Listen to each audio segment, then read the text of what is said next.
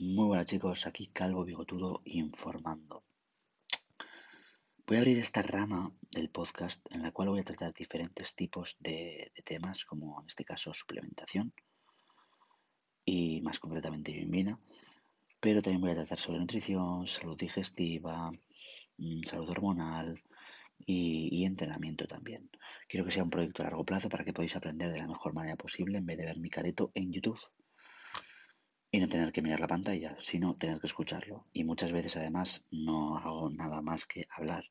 Por lo tanto, para eso lo escucháis y es mucho más sencillo para todos. Así que nada, vamos a ello. ¿Qué es la yoimbina en sí? Pues la yoimbina se trata de un suplemento alcaloide y es el ingrediente activo de la yoimbe. Cuando te venden eh, la corteza básicamente en, en, forma de yoimbe, en forma de cápsulas que pone yoimbe, tenedlo en cuenta porque no es la yoimbina en sí, no es el ingrediente activo entonces te pueden estar timando y estás cobrando algo que no va a ser efectivo. La yoimbina actúa como antagonista de los receptores alfa-2. ¿Qué quiere decir esto? Pues que frena la generación de grasa rebelde y mejora su movilización, que es la grasa que más cuesta movilizar. Entonces se puede decir que es bastante efectivo y bastante interesante, sobre todo en etapas eh, ya avanzadas de definición, donde ya no podemos movilizar más grasa o se nos hace mucho más difícil y nos quedan ciertas partes del cuerpo, sobre todo en el, en el hombre, pues el abdomen y en, el, y en los lumbares, y en la mujer en las caderas, en la, en la pierna o, en el glúteo, pues la yoimbina ayudará a movilizar este tipo de grasa, ¿vale? Si nos centramos en los receptores del organismo, tendremos alfa 1, alfa 2, beta 1, beta 2, beta 3 y los más concretamente eh, fijados en la grasa, tratarían de alfa 2 y beta 1, beta 2 y beta 3. Beta 1 sobre todo a nivel de cardíaco, beta 2 como broncodilatador. Los broncodilatadores activan beta 2 para su movilización de esa grasa, esa lipólisis, y beta 3 tan solo actúa sobre la lipólisis. Por ejemplo, la efedrina activará beta 1, beta 2 y beta 3.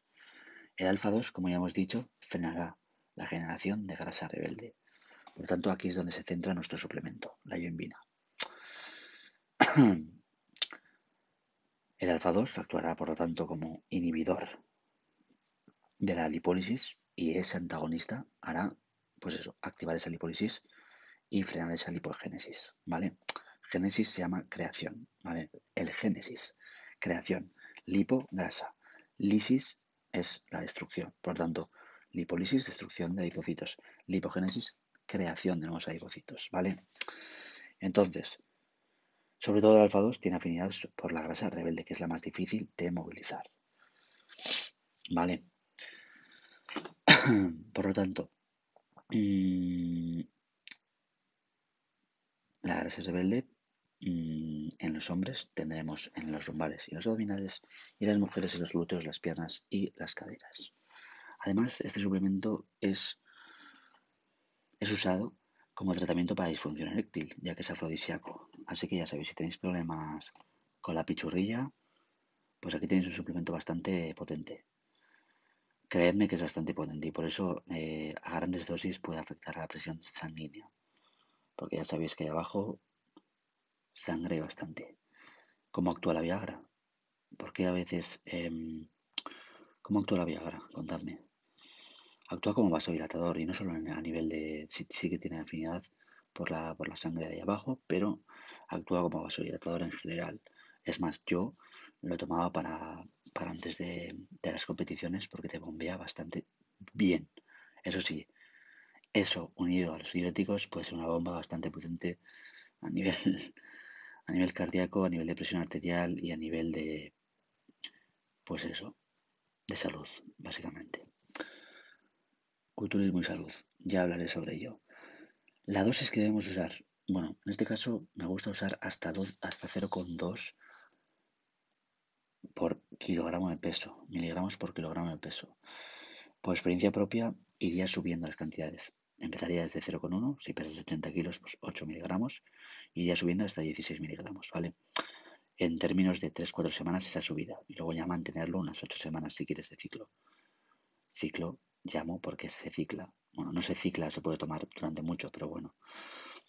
no se crea resistencia ni, intolerancia, ni mucho menos. Pero tiene también, no todo es bonito, tiene también sus efectos perjudiciales, sobre todo a nivel de presión arterial. Al ser un vasodilatador bastante potente, o sea, afrodisíaco, pues también tiene eh, una, un potente efecto perjudicial en cuanto a la presión sanguínea, ¿vale? Dosis de más de 16 miligramos en caso de 80 kilos, de 0,2 miligramos por kilogramo de peso puede ser perjudicial. Eso sí, sé que puede haber una sinergia muy potente con el uso de ciertos broncodilatadores o estimulantes. Pero ya os digo que la mezcla de estos no lo recomiendo para nada. A nivel cardíaco y a nivel de presión arterial puede ser una bomba. Tú ten en cuenta que estás em, utilizando algo que al mismo tiempo que es broncodilatador, te está reduciendo la presión sanguínea, como por ejemplo la efedrina, eh, la presión arterial, se te reduce. Por eso si tomas mucho estimulante tienes menos flujo sanguíneo. Si lo mezclas con un vasodilatador, por así decirlo, que tampoco es un vasodilatador, pero eh, un suplemento que empeora o aumenta la presión sanguínea, puede ser una bomba esa combinación, ¿vale? Después también tiene cierto efecto en la ansiedad. Sí que es verdad que es oxígeno, que te hace comer menos, pero sí que tiene cierto en la ansiedad generalizada.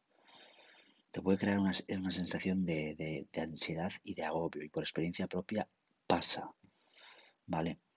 Y recordad que su uso se debe hacer en ayunas. ¿Por qué? Porque en presencia de insulina eh, tiene un efecto bastante negativo en cuanto a la optimización o en cuanto a la efectividad, ¿vale? Por lo tanto, eso. Y me diréis, ya, pero yo no tomo hidratos de carbono, ya, pero la misma proteína ya te está elevando los hidratos de carbono. Es más, hay un estudio que lo es que saqué yo en mi Instagram hace poco, en el cual comparaban eh, la potencia, ya no en la glucemia, sino en la insulina, o el efecto en la insulina de un pescado blanco con un arroz blanco, y el pescado blanco ganaba, incluso ganaba que se, se, agregaba, se agregaba más insulina debido a esos aminoácidos, ¿vale?